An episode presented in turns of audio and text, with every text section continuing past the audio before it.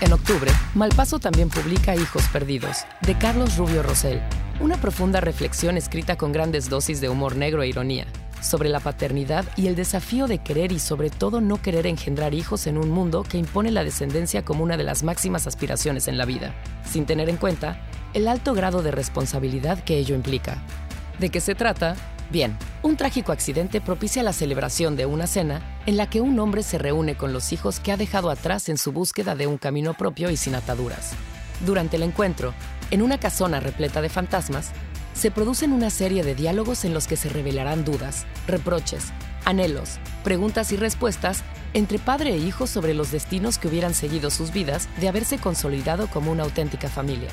Eso que Borges denominó las imposibilidades vivas y las posibilidades muertas, hasta dejar al descubierto, al final de la velada, la dramática verdad que oculta la historia del padre.